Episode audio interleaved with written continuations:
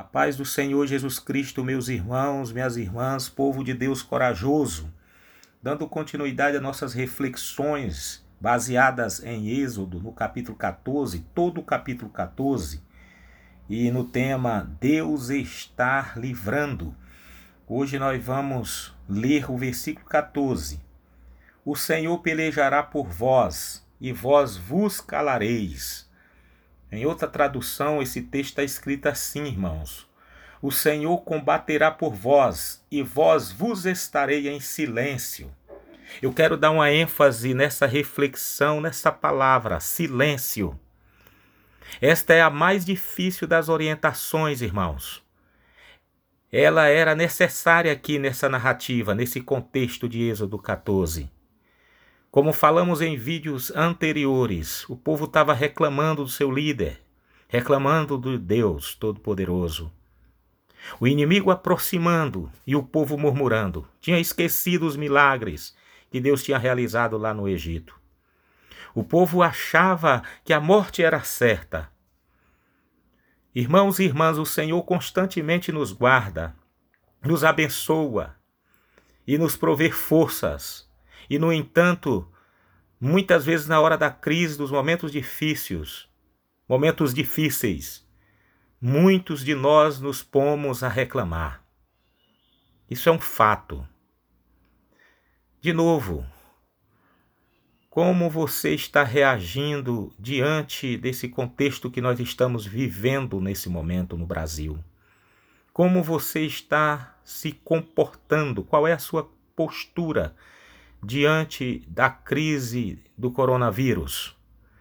Estamos aprendendo aqui, através da palavra de Deus, que o melhor é ficar em silêncio e aguardar o grande livramento, a grande bênção, vitória que vem do Senhor. Reclamar não é legal, murmurar não é legal. Mas muitas vezes murmuramos como se Deus nunca nos tivesse livrado.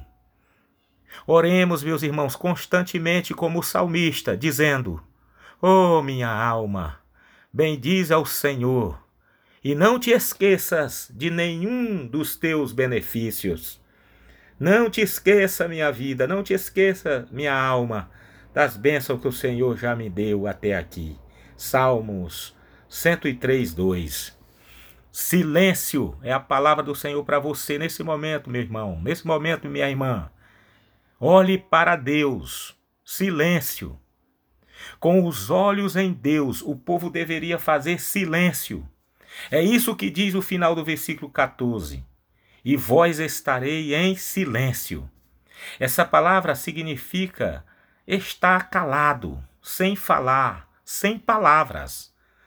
No lugar de murmúrios, ficariam impressionados com o poder divino. Como é difícil ficar calado. Não é verdade? Essa orientação, calai-vos, soa mal. Porém, é isso que é sugerido aqui. Fique calado. Silêncio. Fala aí pro teu esposo. Silêncio, marido. Silêncio, esposo. Fale aí para sua esposa. Silêncio, mulher. Silêncio, esposa. Deixa Deus agir.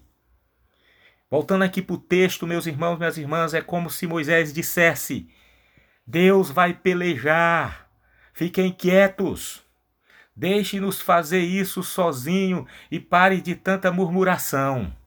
É isso que Moisés está dizendo. Deus vai pelejar. Vocês estão aí murmurando, vocês estão aí reclamando. Fiquem quietos. Silêncio, Deus vai pelejar. Meu irmão, minha irmã, perante situações impossíveis aos seus olhos. Não tente se explicar, nem se auto-justificar, e muito menos comece a murmurar diante das adversidades. Em silêncio, aguarde o livramento do Senhor. Muitas vezes perdemos o livramento de Deus porque não conseguimos ficar quietos e deixar o Senhor atuar. Quando estamos murmurando, falamos, achando que Deus precisa de sugestões nossas. Deus não precisa, desculpe, Deus não precisa da nossa ajuda. Deus não precisa da nossa sugestão. Perdão, meu irmão, perdão, minha irmã. Deus não precisa da nossa sugestão. Sabe por quê?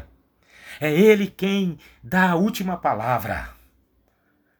Sempre é o Senhor que dá a última palavra. Não somos nós quem tem que dizer como as coisas devem acontecer. Deixe Deus lutar as suas batalhas. Faça silêncio diante do Senhor, diante da crise, diante dessas circunstâncias. Dessas circunstâncias.